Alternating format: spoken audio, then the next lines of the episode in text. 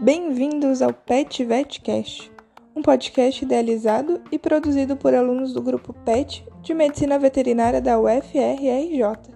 Meu nome é Renata Anne e, junto com a Rafaela Vidal, estamos dando início a mais um episódio sobre a vertente saúde, que consiste em trazer para vocês informações sobre saúde dos mais variados assuntos dentro da medicina veterinária. E no episódio de hoje, trouxemos o tema tumor mamário em cadelas e gatas. Os tumores mamários são caracterizados pelo crescimento desordenado das células das glândulas mamárias e podem ser benignos ou malignos, sendo esses malignos também chamados de câncer. Essa afecção é comum na rotina de médicos veterinários, por isso deve ser reconhecida pelos tutores dos animais o quanto antes, para que possa ser tratada de maneira eficiente.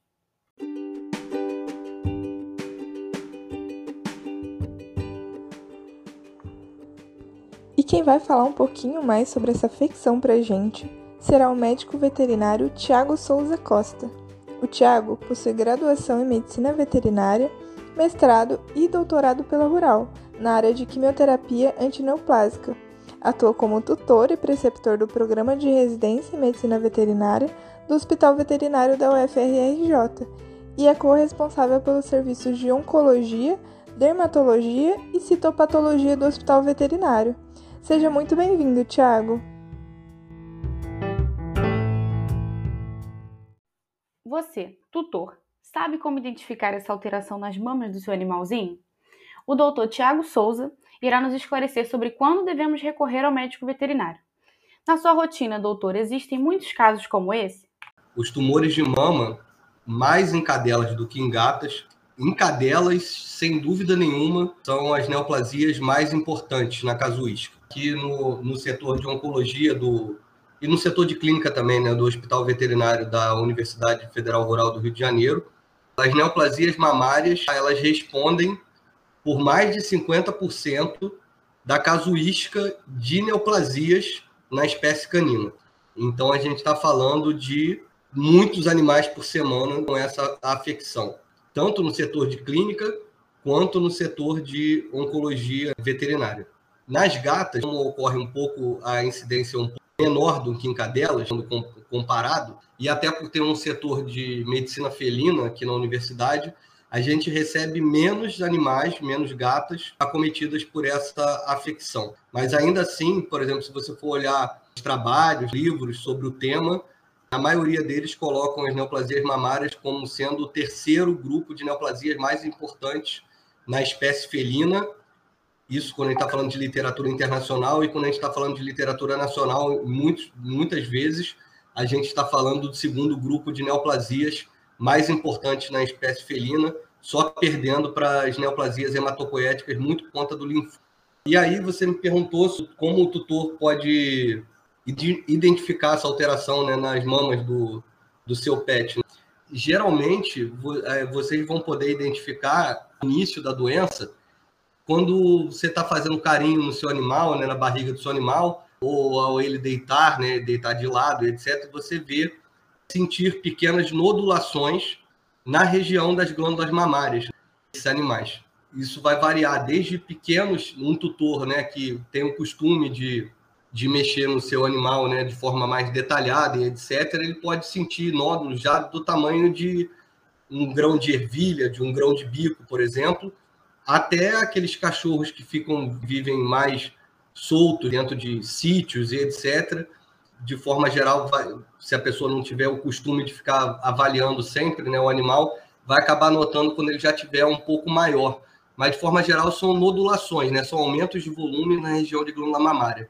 Pode começar como bolinhas ou caroços, etc. Podem estar íntegros ou até com feridas né? na região da, das mamas dos animais. Obrigada, Thiago. Realmente a rotina do hospital é muito grande, né, de tumor de mama. Eu faço estágio no setor de cirurgia e sempre a gente está tendo cirurgias de mastectomia, que é um tratamento para tumor de mama. É, e você, por exemplo, que faz estágio no setor de cirurgia, você já deve perceber que vocês atendem, faz, fazem mais mastectomias para os leigos, né? A cirurgia para retirada desses da cadeia mamária, né, cometida pelo tumor, muito mais em cadelas do que em gato. Provavelmente vocês observam isso lá no centro cirúrgico. Sim, eu só vi em cadela, ainda não vi em gata lá. Bom, é muito se fala na ocorrência desses tumores em fêmeas, mas isso também pode acontecer em machos? Sim, pode acontecer em machos, mas é um evento bem incomum. Na maioria dos trabalhos epidemiológicos, as neoplasias mamárias em machos não vão responder nem a 2% da casuística. Tá? Na maioria dos trabalhos, inclusive, é menos de 1% da casuística. E aí isso torna né, a doença pouco importante em termos de casuística né, epidemiológica nos machos. Mas é importante também, né? Mesma coisa, se você nota no, no seu cachorro macho um nódulo em região de glândula mamária, é importante trazer para avaliação, porque a gente pode estar diante de um tumor de mama. Para além disso, é importante esse gancho né, da, de, de falar disso, a glândula mamária ela é um anexo da pele, ok? Apesar de ser estudada nas faculdades, etc., elas serem estudadas nas áreas de, do aspecto reprodutivo, né, visto que a importância dela é muito mais, e a função dela é muito mais associada ao aparelho reprodutivo das fêmeas, e por isso é dado em aulas de obstetrícia, por exemplo, ou de aparelho genital feminino, a mama ela é um anexo da pele, ela é uma glândula sudorípara modificada. O que significa dizer que, tipo, por cima da mama, né? Todo mundo, isso é óbvio, todo mundo consegue ver. Quando você olha um animal e está olhando as mamas, você está olhando a pele do animal. Então, a gente pode ter tumores de pele, nada impede que isso ocorra, inclusive isso é muito frequente. A gente pode ter tumores de pele em região de mama, tá? Então, não necessariamente o cachorro macho ou até mesmo a fêmea com um tumor na região de mama vai ser necessariamente um tumor de mama. A gente pode estar diante de um tumor de pele em região de mama. Então, nos gatos, no, nos machos, isso é importante também esse aspecto, né? De sempre suspeitar primeiro de que você está diante de um tumor de pele em região de mama. E geralmente nos machos, ainda para a parte técnica, né, para os alunos que estiverem assistindo, como esses tumores, a gente deve falar isso mais para frente no podcast, mas como esses tumores são relacionados à exposição de hormônios, né, como estrógeno, progestágeno, etc., né, hormônios que fazem, induzem né, o desenvolvimento e a proliferação do tecido mamário normal, sadio, no tumor vai ser a mesma coisa, os machos, geralmente, quando você tem tumor mamário, muitais vezes está relacionado com fatores relacionados a hiperestrogenismo, esses machos. Então, os machos podem estar com desbalanço na é, na, entre estrógeno e testosterona, gerando um hiperestrogenismo, e isso pode acarretar no desenvolvimento de neoplasia mamária. Muitas vezes a gente pode estar diante de um cachorro, por exemplo, que está com tumor de testículo, tumor, por exemplo, célula de Sertoli, que seja secretor de estrógeno e ele pode induzir, por exemplo, a formação do tumor mamário no macho. Geralmente, com que idade esses tumores eles começam a surgir? É comum aparecer em animais mais novos? Os tumores de mama, eles podem ocorrer em qualquer idade. Contudo, ele é mais frequente, falando de cadelas, tá? cadelas a partir com média de 9 anos de idade. Por aí é a idade de maior prevalência. Mas geralmente de 9 anos para frente são mais frequentes nas cadelas e em gatas é mais frequente na volta de 10, 11 anos de idade. Ou seja, são doenças que são mais prevalentes em animais mais, mais velhos. Contudo, isso pode ocorrer em animais mais novos. Então, volto a falar, como eu citei lá na primeira pergunta, quando vocês perguntaram como identificar. E aí a gente respondeu voltado para o dono, né, para o tutor do cachorro ou da gata, como identificar. Para nós, médicos veterinários, para os alunos que estão aí ouvindo o podcast, é importante que em qualquer fêmea que vocês vão atender ao longo da carreira de vocês, vocês façam o exame clínico detalhado das glândulas mamárias. Então, isso envolve fazer a palpação dígito digital por toda a extensão dos locais onde você tem glândula mamária, não só embaixo, né, sob os tetos, mas sim no caminho entre os tetos também. Em, to, em todo em, em toda essa região você vai ter tecido mamário. E aí você pode, com treinamento, né, com o passar do tempo, vocês vão poder identificar nódulos menores do que meio grão de arroz, por exemplo. Isso com treinamento, óbvio. E quanto mais obeso for o animal, mais difícil vai ser detectar esses, esses nódulos pequenos. Então, você é obrigatório você, você independente da idade do animal, quando você está atendendo uma fêmea, fazer esse exame físico da glândula mamária de forma minuciosa. Show. Até porque biologia não é matemática, né? Exatamente. Pode acontecer em cachorro e gato mais velhos, mas pode acontecer também em mais novos, apesar de ser mais incomum. Sim. Bora lá. E afinal de contas, o que faz o organismo a produzir esses tumores? E tem alguma coisa que pode induzir o surgimento dessa enfermidade? Vou falar primeiro de forma geral, né, para os tutores de animais que estiverem assistindo. Depois eu dou um detalhamento maior para os alunos né, que estiverem, porventura, ouvindo o podcast. Na verdade, existem sempre, né, sempre que a gente está falando de neoplasias, né, de tumores, a gente está falando de doenças que têm o papel genético da coisa, ele é muito importante. Papel, a doença de origem genética não quer dizer, não é sinônimo de doença hereditária. Isso é muito importante. Então, não quer dizer que essa predisposição vai ser passada de mãe ou de pai para filho. O fato de ser uma doença com envolvimento genético quer dizer que você tem alterações genéticas que favorecem o desenvolvimento de tais doenças. E como em praticamente todos os tumores, no tumor de mama também ocorre isso. Mas mais importante até do que esses fatores genéticos, uma coisa que é muito marcada nos tumores de mama é o papel dos hormônios sexuais.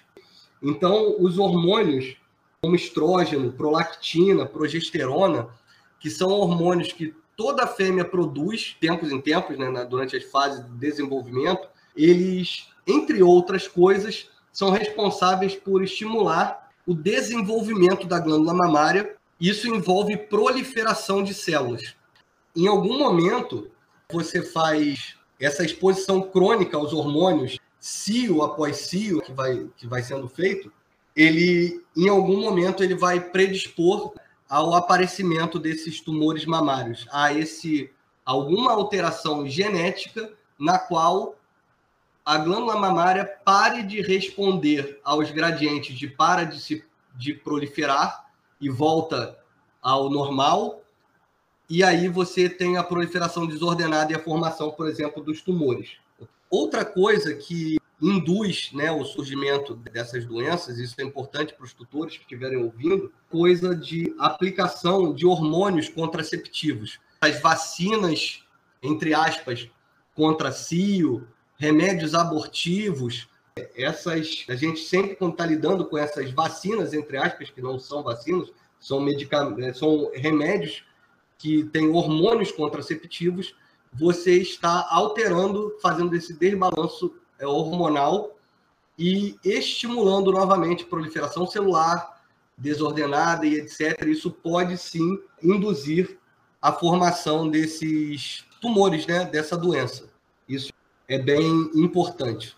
Outra coisa agora para os alunos, de forma é até interessante que os tutores também ouçam isso. Muito se ouve ainda, infelizmente, em medicina veterinária. Assim, o cachorro chegou com um determinado tumor, e aí, há tanto às vezes o, o, cliente, né, o tutor do animal, fala assim: ah, tá pequeno ainda, não quero mexer, meu cachorro é velho, não vou mexer nisso. Ou às vezes um colega ou um vizinho fala assim: ah, não, acompanha, vê se vai aumentar de tamanho, aí você leva no veterinário ou depois opera, algo desse tipo. Esse tipo de comportamento, na verdade, ali o tumor já, já estaria lá, concorda? Você já está vendo o tumor. Aí a gente já não está falando de indução da doença. O tumor, a doença já está lá, mas imagine que a doença ainda está num tamanho pequeno na visão do cliente. Quando a gente está falando de tumores mamários, existe uma coisa, um conceito, isso também para os alunos né, que estão ouvindo, de progressão tumoral. Então, em determinados tumores epiteliais de origem epitelial, como é na mama, você tem, às vezes, a doença começa como um, um nódulo não neoplásico, ou seja, não cancerígeno. Então, uma alteração pré-câncer. Por exemplo, é, o animal ali desenvolveu uma hiperplasia da glândula mamária, que é uma alteração não cancerígena.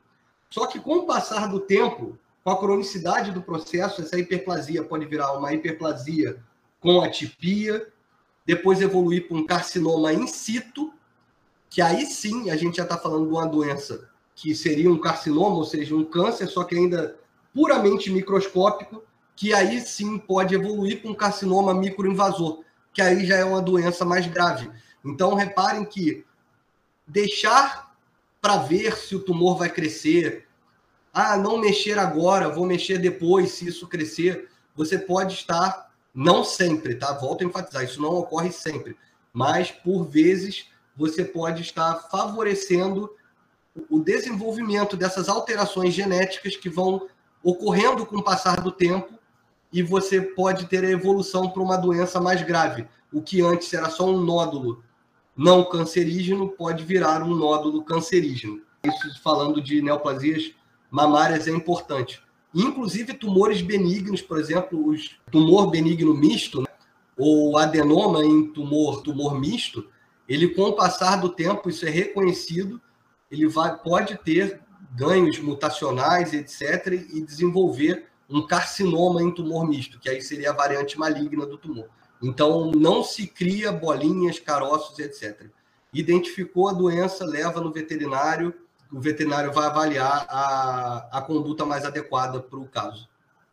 É, inclusive porque os tumores já podem, isso que eu falei não é uma regra, tá? Os tumores nem sempre começam como hiperplasia ou tumores benignos e depois evoluem para malignos, tá? O tumor já pode começar sendo um tumor maligno. Então, por menor que seja a lesão, é sempre indicado levar o mais rápido possível para o médico veterinário avaliar.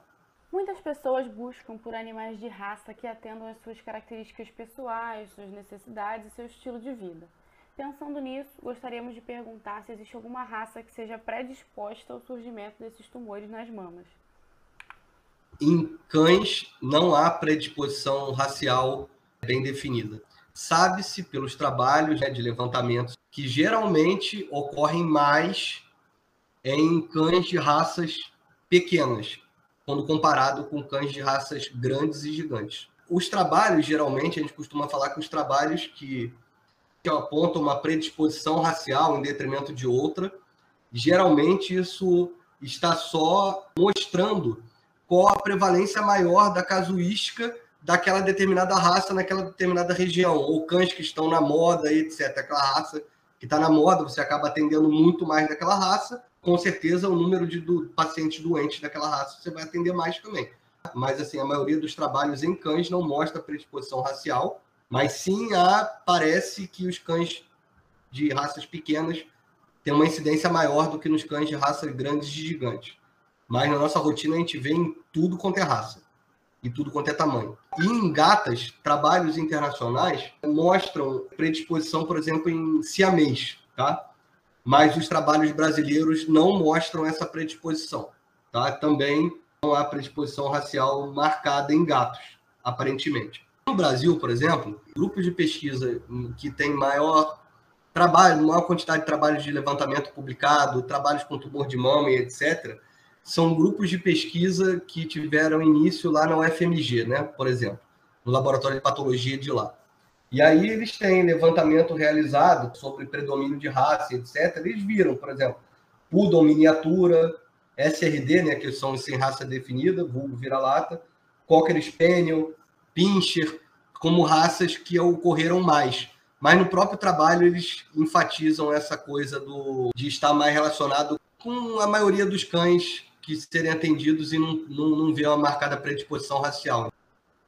Sim, entendi, entendi. Muitas das vezes o cão pequenininho ele fica dentro de casa também, então tem uma atenção maior ali do tutor, né? Em alguns casos. Sim.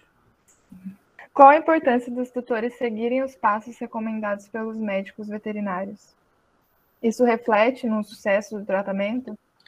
Ah, sim. Isso aí está completamente relacionado uma coisa da outra, né? Uhum. Porque, enfim, quando o tutor leva o animal para uma avaliação clínica e a partir daquele momento o veterinário identifica prováveis suspeitas para aquele caso e começa uma investigação diagnóstica, independente de qual doença a gente está falando, aqui no caso a gente está falando de tumor de mama, mas isso é para todas as doenças, tá? É, o tutor seguir as recomendações que estão sendo, a, a qual ele está sendo orientado, isso lá na frente, com certeza, vai refletir no sucesso do tratamento. Então, vamos pôr para nação para tumor de mama, por exemplo. E a pessoa trouxe o cachorrinho lá com a queixa principal, né, do tutor ter visto, né, tá com uma bolinha, um nódulozinho em região de mama. E aí o veterinário vai lá, examina tudo direitinho começa a pedir os exames para poder, primeiro, fechar o diagnóstico, segundo, ver até, a doen até onde a doença está indo, para depois tomar uma decisão, sabe, sobre como vai tratar aquilo. A pessoa vai e some, ah, foi lá, fez um exame, não fez o outro. Nesse meio tempo, quando a gente está falando de doenças que podem ou não, no caso dos tumores benignos, isso vai acabar não fazendo na maioria das vezes, grande diferença. Mas como boa parte do, dos tumores são malignos, a demora em fazer as coisas, os exames, seja por qual motivo for, né, aqui eu não vou entrar nesse mérito, ele, a doença progride, né? Então, na verdade, o que você viu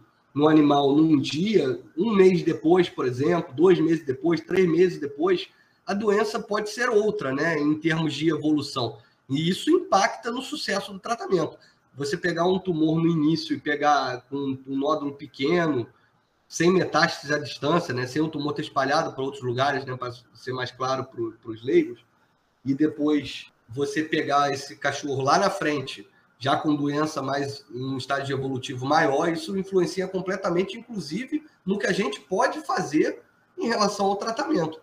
É, nem todo tumor é maligno, né, mas todo tumor maligno é um câncer. Por que, que a gente fala isso?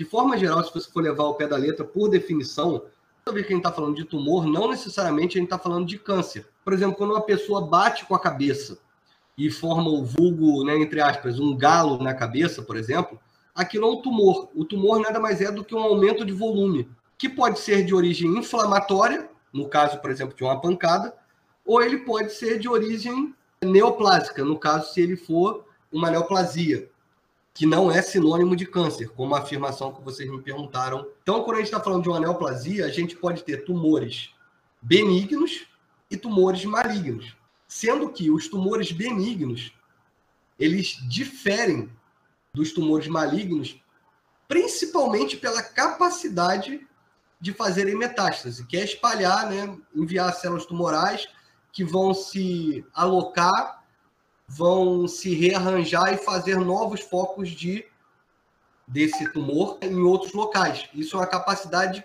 é só do tumor maligno. O tumor benigno não faz. Então a gente não chama, por exemplo, o termo câncer, ele é somente aplicável aos tumores malignos. Inclusive porque, assim, só para é, explicar por que do termo câncer, por exemplo, né?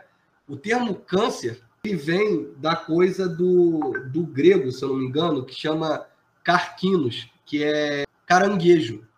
Até por isso, no horóscopo, né, aquela coisa é, no horóscopo, no, é, no, os signos, o câncer, na verdade, é um caranguejo.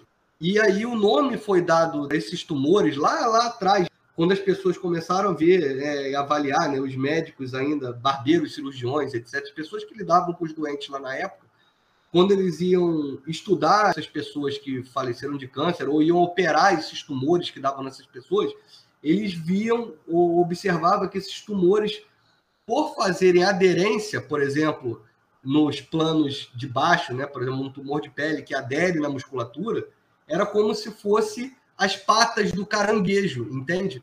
Então, isso só ocorre nos tumores malignos, até por isso, para explicar que o termo câncer é aplicável aos tumores malignos, não aos benignos, que em geral são bem delimitados, etc., não vão invadir tecido algum ao redor e nem fazer metástase à distância. Show. Eu queria perguntar como que devem ser feitos os exames clínicos, exames citológicos e histopatológicos para o tá. diagnóstico da doença. Então a gente pode tentar, na verdade, tá? O termo é tentativa, né, no início e depois a gente descobre de fato fazendo exames mais especializados. É diferenciar, por exemplo, a neoplasia, um tumor benigno de maligno, a gente vai avaliar isso sempre quando a gente está. Eu estou falando aqui, como a gente está falando de tumores de mama, a gente está avaliando um tumor que está do lado de fora do corpo. Não está dentro da barriga do animal, não está dentro do tórax do animal, etc. Não está por dentro, ele está por fora ali nas mamas, né? Vamos falar assim. Vamos se ater aos tumores mamários. Então, a gente vai olhar no exame clínico, a gente vai atender esses pacientes, a gente vai avaliar o tamanho desse tumor, há quanto tempo esse tumor, essa, essa pergunta é muito importante quando você faz para o cliente. Quanto tempo o teu animal está com isso começou? Só que muitas vezes, quando você fala assim, ah, quanto tempo isso começou, os tutores de animais tendem a te responder há quanto tempo ele está vendo que aquilo cresceu de forma rápida. Muitas vezes eles não relacionam essa pergunta ao quando foi a primeira vez lá atrás que você notou que tinha algo errado. E às vezes ele já viu uma bolinha, talvez há anos atrás, e não deu importância. Então, até isso é importante para você avaliar sobre a progressão do tumor, a evolução, quanto tempo aquilo demorou para ficar daquele tamanho que você está vendo no ato da consulta. Então, é importante avaliar o tamanho, é importante avaliar a aderência os tecidos logo abaixo, no caso musculatura, se o tumor é móvel ou se ele está aderido. É importante para os veterinários treinarem isso, palpar sempre o linfonodo regional. Então, a gente está falando de cadeia mamária, a gente tem que palpar os linfonodos inguinais superficiais, que ficam lá na virilha do animal, tá? logo atrás e abaixo da, da mama inguinal, né, que a gente chama de M5, e os linfonodos axilares, que ficam lá no sovaquinho do, do cachorro, próximo a M1, que a gente chama, né? Que é a mama torácica cranial. Então, gente, isso é o que se faz no exame clínico. Avaliar os tumores, mama, as mamas, quanto à progressão da doença, quanto ao tamanho dela, quanto à aderência, se tem ou não ulceração, e os linfonodos, se tem aumento de tamanho, se eles têm alteração de consistência, se eles estão ou não aderidos. Aí a pergunta que você me fez, né, sobre os exames que se fazem. O exame de citologia, quem já trabalhou comigo ou foi estagiário lá do setor, etc., ou mesmo é, de outros setores vendo aula prática lá no hospital veterinário, vê que citologia é um exame que a citopatologia é um exame que a gente faz tudo quanto é caso lá dentro da universidade pela facilidade de a gente ter quem leia ali na hora a lâmina e já deu um direcionamento né, sobre aquele quadro daquele animal. No caso dos tumores de mama, o exame citopatológico tem uma função um pouco diferente, vamos dizer assim. Ao meu ver, patologistas talvez tenham uma visão diferente. Na minha opinião, muitas das vezes, avaliar tumor mamário por citopatologia é muito complexo. Porque a glândula mamária é um tecido complexo quando a gente está falando em termos de tumor. Dentro do mesmo tumor, você pode ter uma parte epitelial da glândula, formando um tumor benigno ou maligno, por exemplo, ou até mesmo a hiperplasia, ou seja, uma alteração que não é nem neoplásica. E você tem o estroma, que é o tecido que sustenta o epitélio da mama, que pode ou não estar proliferado junto, e pode ou não ser benigno ao mesmo tempo da parte epitelial, o que torna essa avaliação extremamente complexa. Em tumores muito grandes, ou um tamanho considerável, às vezes a gente tem mais de uma diferenciação histológica desses tipos de tecido dentro do mesmo tumor. O que significa dizer que se você entra em, entrou com agulha para fazer o exame citopatológico numa determinada região do tumor, você pode entrar ali e avaliar, por exemplo, que aquilo ali parece ser um tumor benigno. Em contrapartida, se você dentro desse mesmo tumor de repente tivesse entrado em outra região, talvez você achasse que aquilo é um tumor maligno, porque ele pode ter uma área de tumor benigno e uma área de tumor maligno, inclusive. Então, é um exame extremamente complexo de você fazer avaliação para dizer se é benigno, maligno e, para além disso, você olha e vê que é, se você está suspeitando que seja um tumor benigno pela citopatologia, difícil você dizer, afirmar, categorizar que não há possibilidade de haver também um tumor maligno ali, entende? Porque você pode, numa outra área que você não entrou com agulha, pode ter o um tumor maligno. Contudo, se você achar o tumor maligno ali dentro, independente se tem uma área de tumor benigno, você vai lidar com aquele tumor como se ele fosse um tumor maligno. O que dita o que você vai fazer é sempre a doença mais grave, no caso, o tumor maligno. Então, você vê que é um, um tema complexo. Na minha opinião, a principal função do exame citopatológico nessas cadelas ou gatas com tumores de mama é diferenciar se você está lidando com um tumor de mama, ou seja, se você funciona ali, entrou ali com agulha e você olha o microscópio e você está vendo tecido mamário, aquele tumor, independente de ser benigno ou maligno, ele é um tumor de mama. Então você vai lidar com o caso como se fosse um tumor de mama. E se você entrou ali e você identificou que aquele tumor é um tumor de pele em região de mama, você vai lidar com um outro tipo de abordagem clínica, porque são coisas diferentes.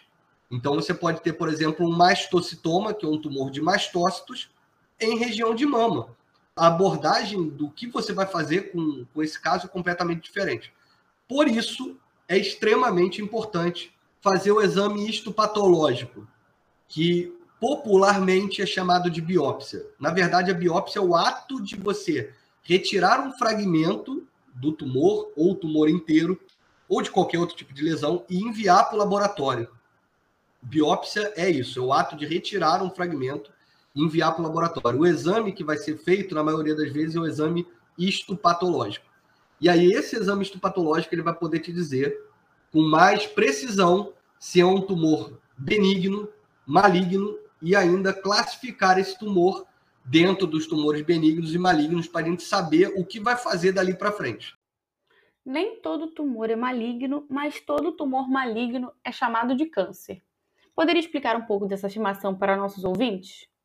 É, nem todo tumor é maligno, né? mas todo tumor maligno é um câncer. Por que, que a gente fala isso? De forma geral, se você for levar ao pé da letra, por definição, toda vez que a gente está falando de tumor, não necessariamente a gente está falando de câncer. Por exemplo, quando uma pessoa bate com a cabeça e forma o vulgo, né, entre aspas, um galo na cabeça, por exemplo, aquilo é um tumor. O tumor nada mais é do que um aumento de volume, que pode ser de origem inflamatória, no caso, por exemplo, de uma pancada, ou ele pode ser de origem neoplásica, no caso, se ele for uma neoplasia, que não é sinônimo de câncer, como a afirmação que vocês me perguntaram. Então, quando a gente está falando de uma neoplasia, a gente pode ter tumores benignos e tumores malignos, sendo que os tumores benignos eles diferem dos tumores malignos, principalmente pela capacidade de fazerem metástase, que é espalhar, né, enviar células tumorais que vão se alocar vão se rearranjar e fazer novos focos de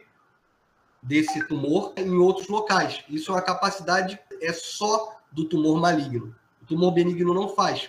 Então a gente não chama, por exemplo, o termo câncer, ele é somente aplicável aos tumores malignos.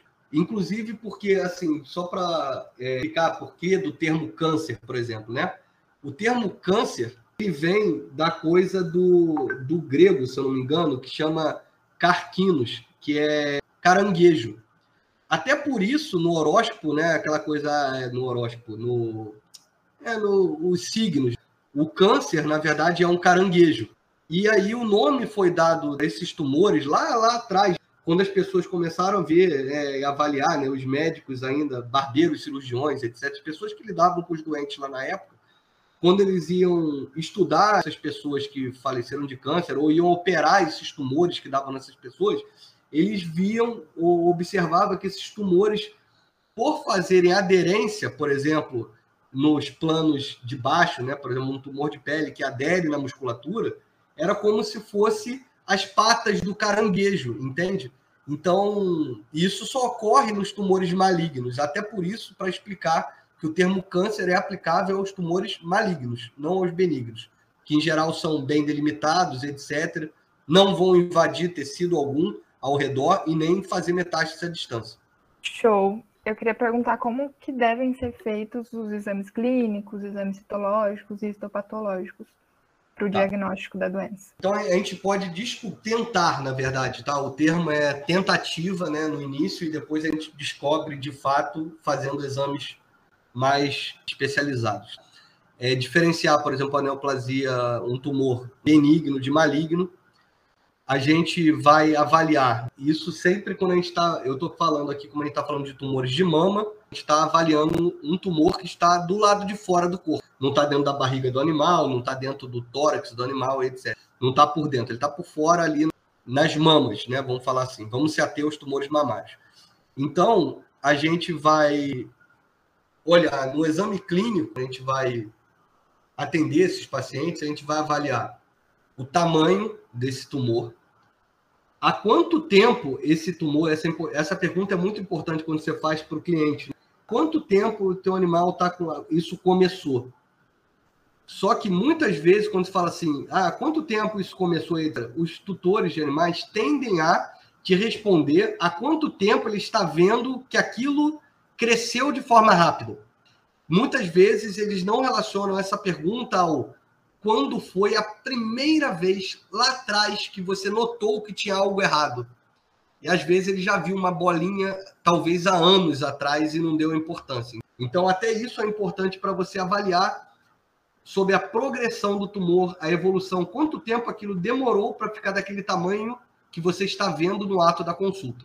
Então, é importante avaliar o tamanho, é importante avaliar a aderência os tecidos logo abaixo, no caso musculatura, se o tumor é móvel ou se ele está aderido.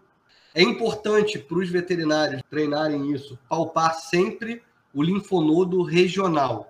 Então, a gente está falando de cadeia mamária, a gente tem que palpar os linfonodos inguinais superficiais, que ficam lá na virilha do animal, tá? logo atrás e abaixo da, da mama inguinal, né, que a gente chama de M5, e os linfonodos axilares, que ficam lá no sovaquinho do, do cachorro, próximo a M1, que a gente chama, né? Que é a mama torácica cranial. Então, gente, isso é o que se faz no exame clínico.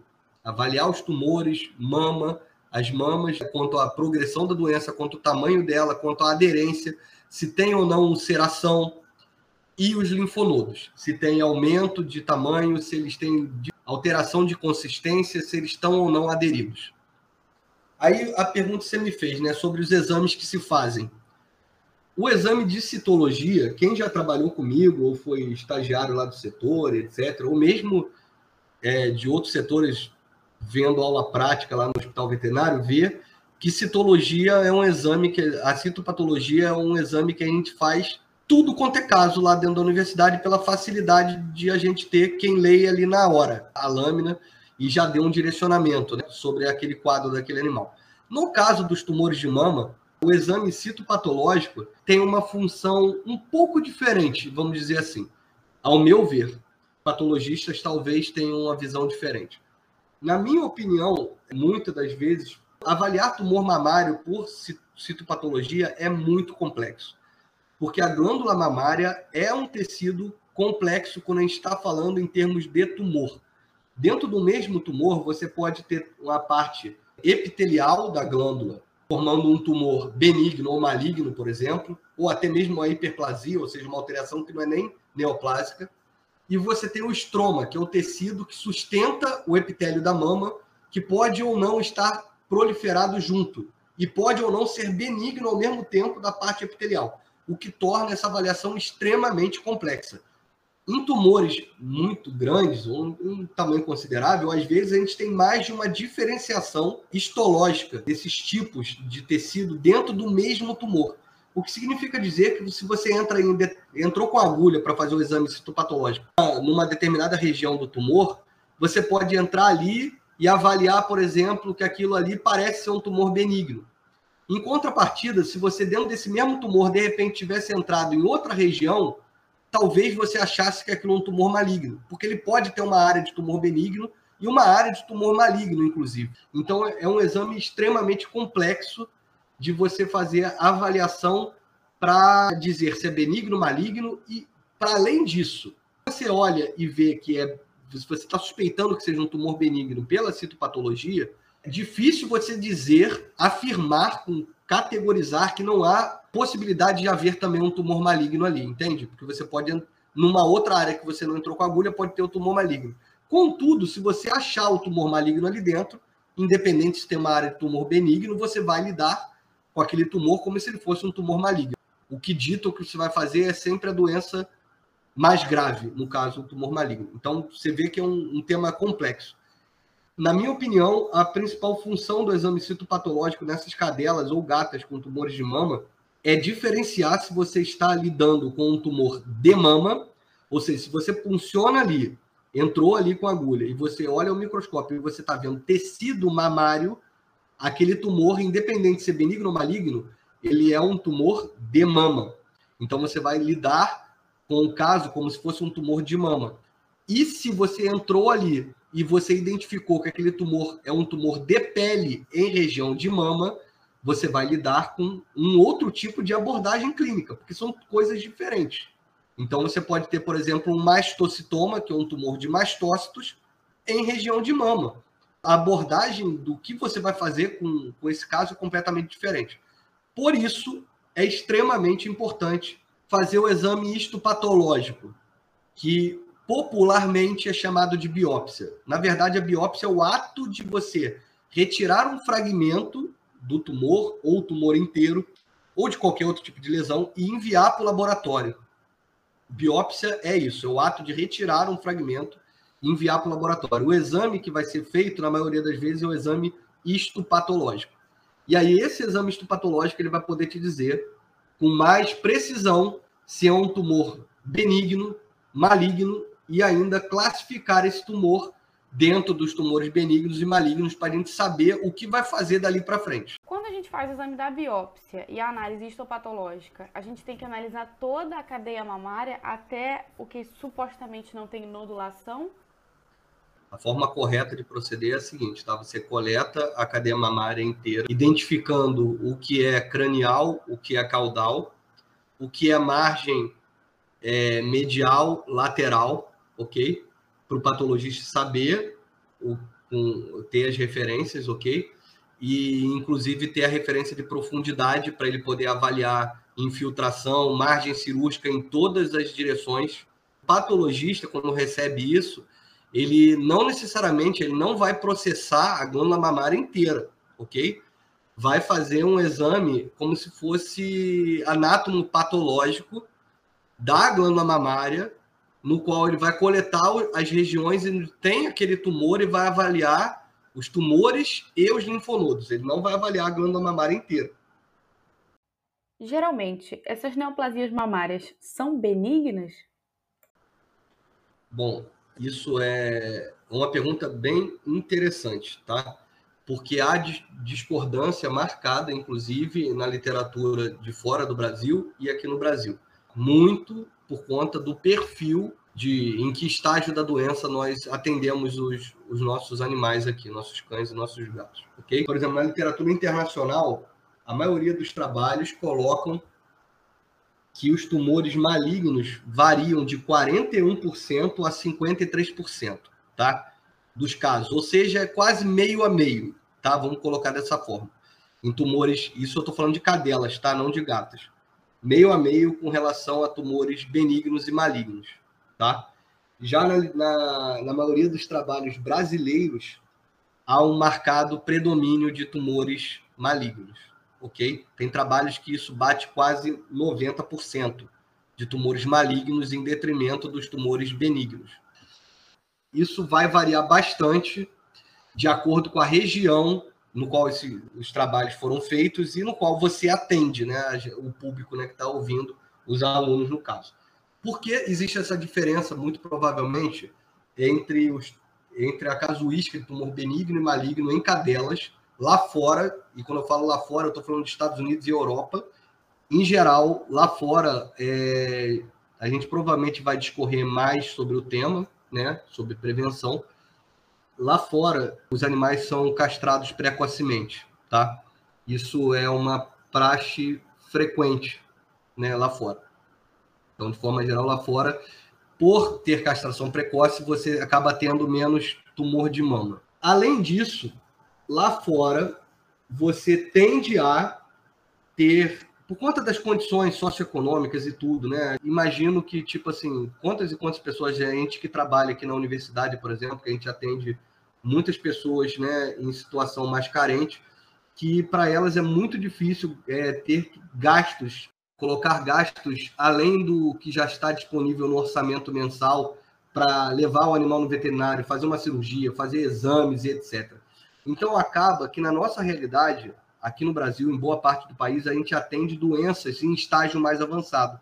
Como eu falei lá atrás, nos casos de tumores de mama, muitas vezes, o fato daquele tumor estar tá lá há meses, anos, etc., ele pode favorecer os ganhos né, de alterações, de mutações, alterações genéticas, fazendo com que esse tumor evolua para um tumor maligno, entende? Então, a nossa casuística aqui no Brasil, muitas vezes são de tumores grandes, em comparação aos tumores que a gente vê lá fora, e a casuística de tumor maligno aqui no Brasil acaba sendo maior do que a de, de tumores malignos lá no exterior, sabe? Lembrando Estados Unidos e Europa. Em relação a gatas, isso já não é assim, tá? Em qualquer lugar do mundo, em gatas, tumores malignos são mais frequentes que benignos, tá? A incidência de tumor maligno em gatas é em torno de 80%, um pouco mais, um pouco menos, dependendo do, da, do trabalho, etc. Então, em gatos, a maioria dos tumores mamários é maligno. Em cão, depende da região que a gente está debatendo. Muito bom saber. É, e pensando na resolução desses tumores, sejam eles benignos ou malignos, quais são as opções de tratamento que nós temos dentro da medicina veterinária? Quando a gente está falando de tumor mamário em cadela ou em gata, de forma geral, o melhor tratamento disponível, sempre que possível, é a cirurgia, ok? Independente de como essa cirurgia vai ser feita, qual a técnica cirúrgica empregada. Então, pegou um cachorro, atendeu um cachorro, uma cadela ou uma gata com tumor de mama, sempre que possível, é o tratamento melhor possível vai ser a cirurgia. E aí, depois que se faz a cirurgia, com a retirada do linfonodo sentinela, veja que eu não estou falando mais isso para os alunos, não falei em linfonodo regional, estou falando em linfonodo sentinela. Há diferença. O linfonodo sentinela, a gente usa esse termo para mencionar o primeiro linfonodo que é responsável pela drenagem daquela região. Então, como que a gente descobre se o linfonodo regional, por exemplo, se você está com tumor, a cadela está com tumor em mama inguinal, né? M5, lá na virilha. Aquela última mama lá. A tendência é que o linfonodo sentinela dela seja o linfonodo inguinal, mas não necessariamente será, ok?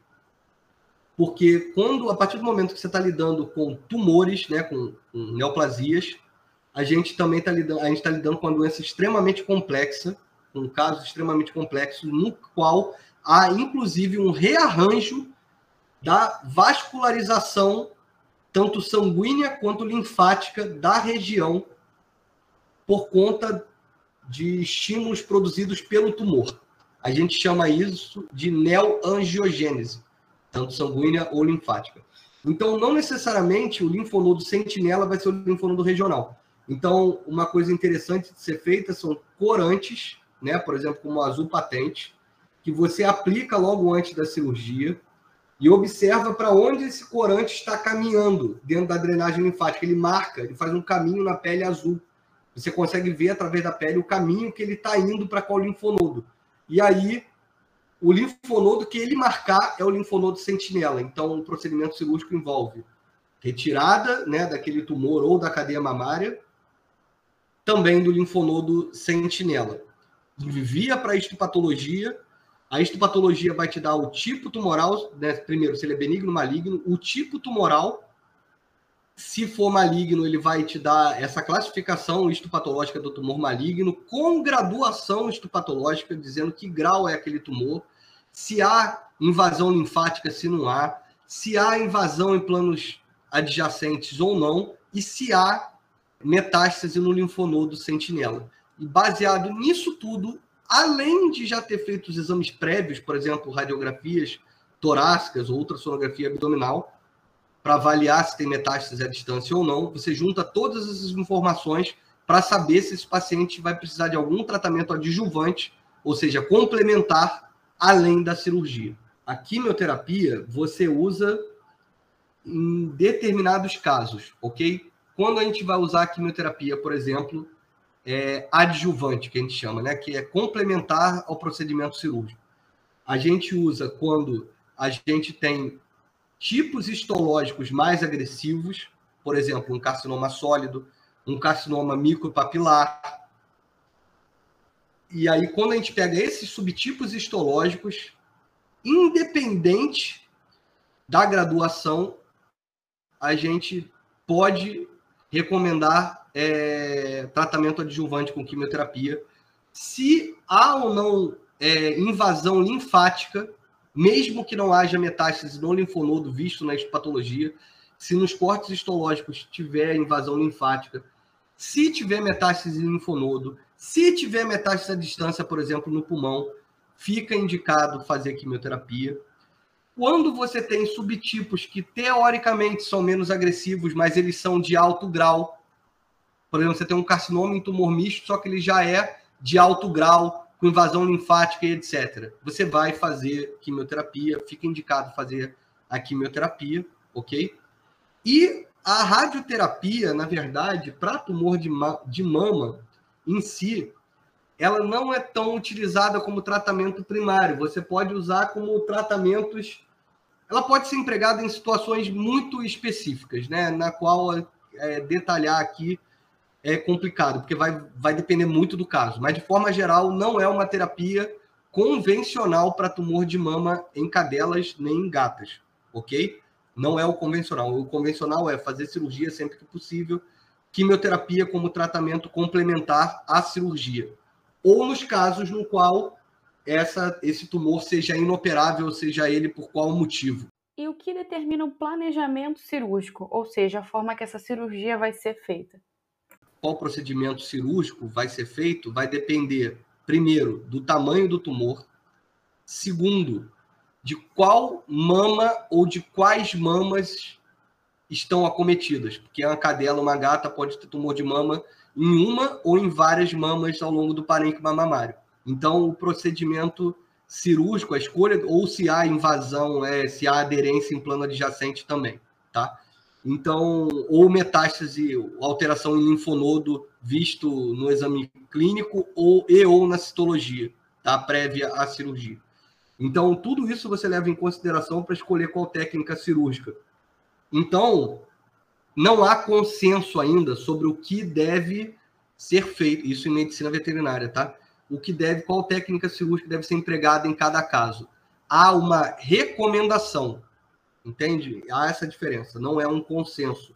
É uma recomendação para cada caso, tá? Isso a gente no Brasil desde 2011 é, periodicamente há uma reunião entre clínicos oncológicos, cirurgiões oncológicos e patologistas especialistas em oncologia para debater acerca do tema tumor de mama em cadelas e mais recentemente também em gatas e dessas reuniões saem documentos, né, trabalhos científicos denominados consensos sobre consensos clínicos, sobre a parte clínica de tratamento, epidemiologia, é, prognóstico dessas, desse, dessas afecções, né, tanto em cadela quanto em gata. E ali há uma recomendação. Por exemplo, se você tem um tumor pequeno, de até um centímetro, por exemplo. Você pode optar por fazer nodulectomia, é, independente se é um tumor único. Se o tumor tem mais de 3 centímetros, mastectomia regional, ou seja, ou você tira M1, M2 e M3, ou você tira M3, M4 e M5. Se o tumor é na região de M3, que é a mama do meio, abdominal cranial. Dependendo do tamanho, você faz a unilateral total, por exemplo, tirando toda a cadeia mamária com os linfonodos regionais. Então, isso há recomendações para que, depois de alguns anos, as pessoas levantando seus resultados de casuística, etc., a gente chegue num consenso verdadeiro sobre o que é melhor para cada em cada caso, entende? O ideal é seguir essas recomendações para que lá na frente a gente veja se o que de fato é melhor em termos de ciência, sabe? E não no, na base do eu acho ou eu faço assim. Com relação ao procedimento cirúrgico em gatas, essas recomendações já não se aplicam, ok? Quando a gente está falando de neoplasia mamária em gata, pelo fato de geralmente essas neoplasias serem malignas, e na maioria das vezes são doenças graves, é, a recomendação é fazer mastectomia unilateral total ou mastectomia bilateral, tá? Só que é, na nossa rotina clínica a gente acaba quase nunca recomendando a bilateral total por conta né, do procedimento cirúrgico mais agressivo, etc. A gente prefere fazer de um lado e depois mexer no outro. De forma geral, você opera primeiro o lado que está mais grave e depois que esse animal se recupera da cirurgia, cicatrizou adequadamente, você opera o outro lado, entende? E aí, depois, aí, aí vai as duas cadeias para a histopatologia, né? Uma já foi, porque você operou primeiro, depois você envia a segunda, avalia tipo grau, tipo histopatológico, grau, se tem ou não metástase em linfonodo, se tem ou não invasão linfática, se tem ou não aderência e invasão a planos adjacentes de todos os tumores que esse animal tiver, seja ele cadela ou gata, para aí depois você, diante disso tudo, o prognóstico do paciente, ou seja, o que esperar da doença e o que você vai fazer como tratamento complementar ou não, vai variar de acordo com o que você viu nesses exames histopatológicos, entende? E sempre o que manda é o tumor mais grave. Se você tem cinco tumores, é, são três benignos, dois malignos. O que vai ditar o que você vai fazer é, dentre esses cinco tumores, qual deles é a doença mais grave. É ela que vai ditar o que esperar da doença e que tratamento você vai fazer depois da cirurgia. Show, obrigada, Tiago. Existe algum tempo de sobrevida estimado para os animais que são diagnosticados com neoplasia mamária? Ou isso varia de caso para caso?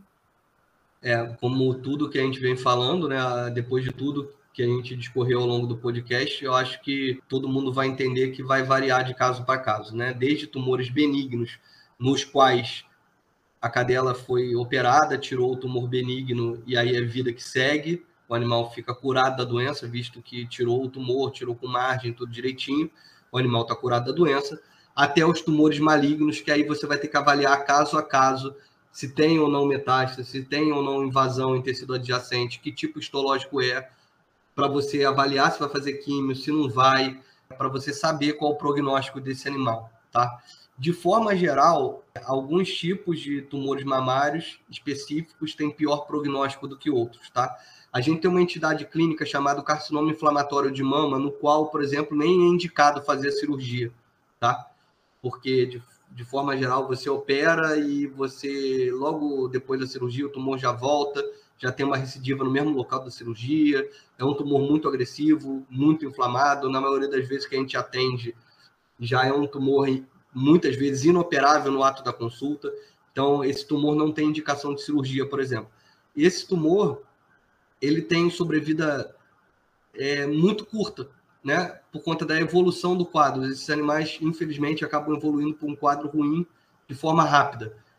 No caso das gatas, por exemplo, o tempo médio de sobrevida, quando a gente está falando de gata com um tumor maligno, ele é estimado, na média, tá? De mais ou menos um ano, um ano e dois meses de vida, sabe?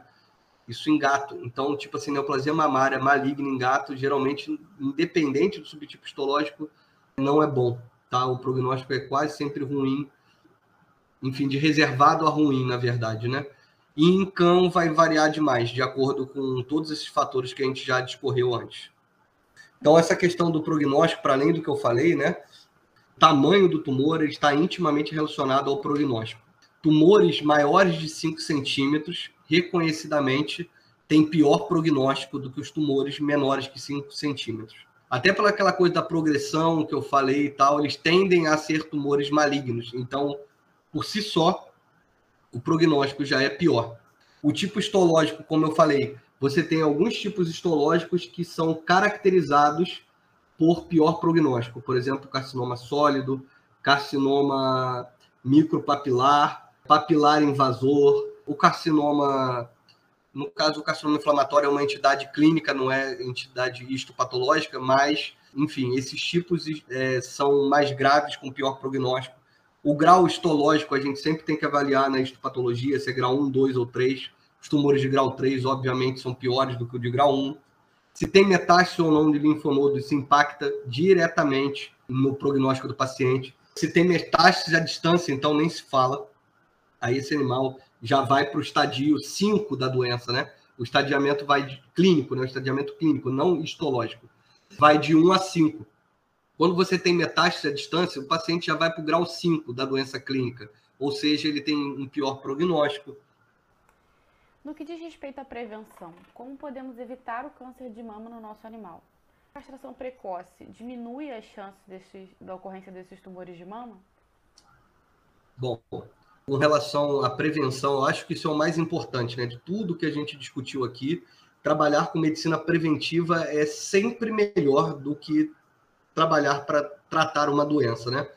Então, para os tutores que estão ouvindo o podcast, é sempre muito importante quando vocês adotam um animalzinho ainda filhote, ou não, né? Se adotar um animal adulto, né? Ajudar um animalzinho adulto, ou quando vocês comprarem ou ganharem de presente um, um, um animalzinho, seja ele cachorro ou gato, sempre trazer para consulta, no caso dos filhotes, consulta pediátrica, se for um animal adulto, trazer também para receber orientações sobre como proceder com aquele animal, sobre tudo, sobre comportamento, sobre alimentação, sobre predisposição da, das doenças que determinada raça pode ter, no caso a raça do cachorrinho que você ganhou ou, ou comprou ou adotou. Então, ter orientações geral, gerais sobre como proceder com, da melhor forma para prevenir doenças no seu animal, não só o tumor de mama. No caso do tumor de mama, a gente pode atuar preventivamente fazendo, primeiro de tudo, tá? Daqui a pouco eu entro na coisa da castração. Se você tem uma cadelinha, sempre procure é, mexer né, nas glândulas mamárias dela, a partir do momento que você consiga detectar alguma alteração, um nódulozinho, um caroço, um endurecimento, leve no médico veterinário para que seja feita a avaliação. Você que é estudante de medicina veterinária, quando você formar ou tiver é, atendendo o animal, né, fêmea, sempre palpe minuciosamente toda a cadeia mamária e linfonodos da região né, nessas pacientes, porque você pode estar é, detectando de forma precoce tumores de mama e assim você provavelmente vai estar atuando de forma a melhorar o prognóstico do que esperar da doença nesse, nesse paciente. E aí a gente pode fazer, como a gente veio falando desde lá de várias perguntas que me foram feitas sobre o estímulo hormonal no, no desenvolvimento e na progressão dos tumores de mama, quando, quando você faz a castração dessas pacientes, você interrompe esse estímulo hormonal ok? A diferença é que quando você faz isso precocemente, né, ou seja, lá nos primeiros, né, enfim, antes do primeiro cio ou após o primeiro cio, mas antes do segundo, por exemplo, você tem uma exposição, se você castra antes do primeiro cio, né, esse animal ainda não teve essa exposição crônica aos hormônios sexuais que fazem esse start, né, essa iniciação para proliferação celular e etc. das glândulas mamárias. Então, você vai estar tá reduzindo as chances de tumor de mama desse cachorro para quase zero, tá? Nas cadelas. Você, quando castra antes do, do, do primeiro cio. Por exemplo, quando a gente está falando de gatas, né, tem trabalhos mostrando que se a gente faz a castração antes de seis meses, o índice de proteção né, contra tumores de mama vai a beira os 91%.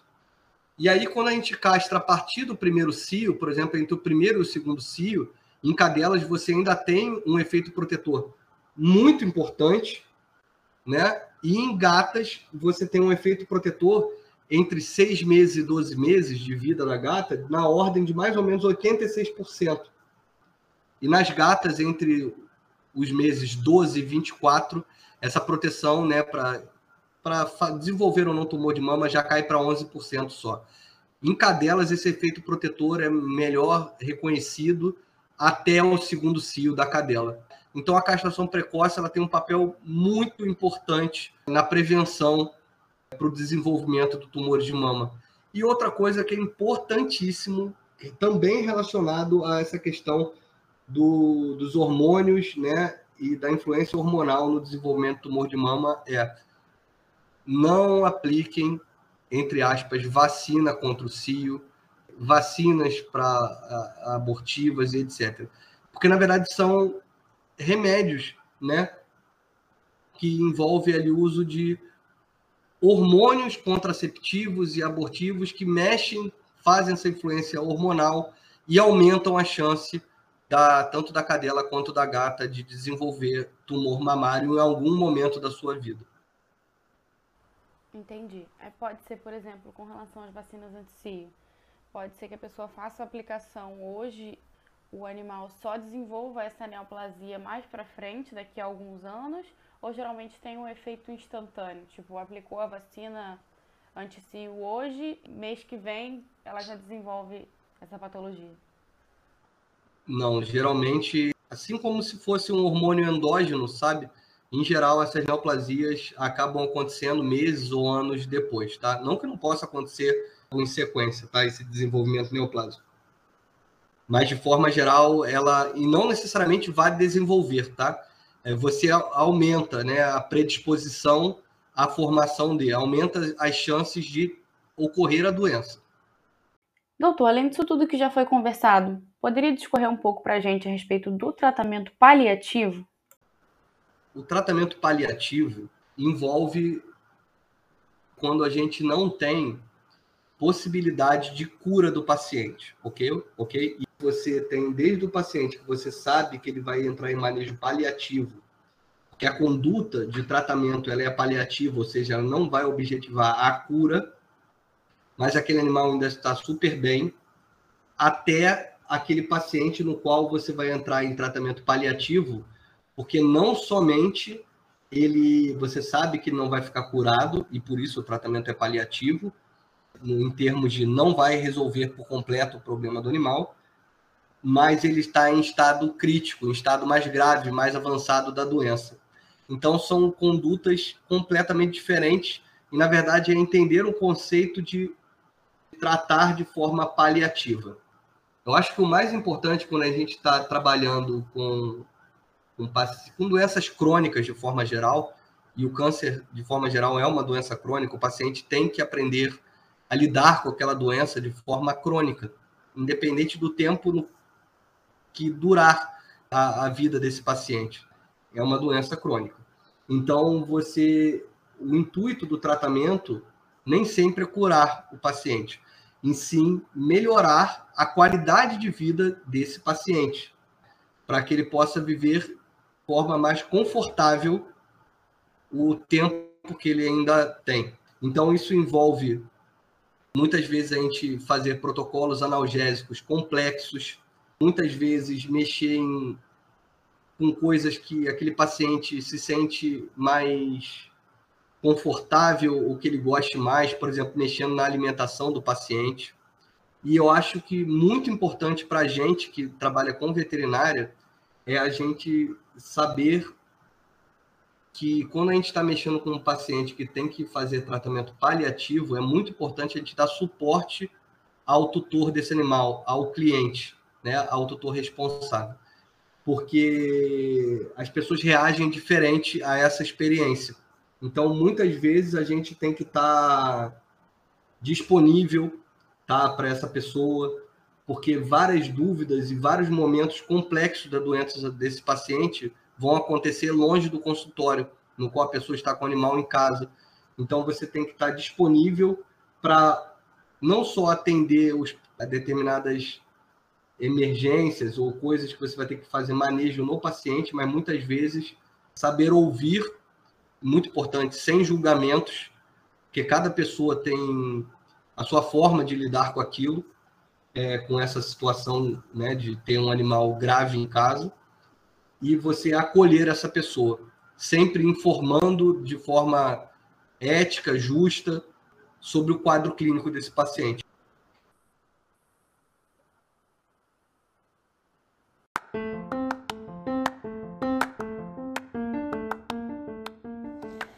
Nome do grupo PET de Medicina Veterinária da UFRJ, eu agradeço a sua participação no nosso episódio de hoje, Dr. Tiago. Eu tenho certeza que todos que nos ouviram aprenderam bastante sobre o nosso assunto de hoje e eu e a Rafaela também aprendemos muito. Aos nossos ouvintes, não se esqueçam de nos seguir nas redes sociais, nosso Instagram petmedvet.frrj e Facebook Pet Medicina Veterinária UFRJ, para ficarem atentos aos nossos próximos episódios. Um grande abraço e tchau, tchau!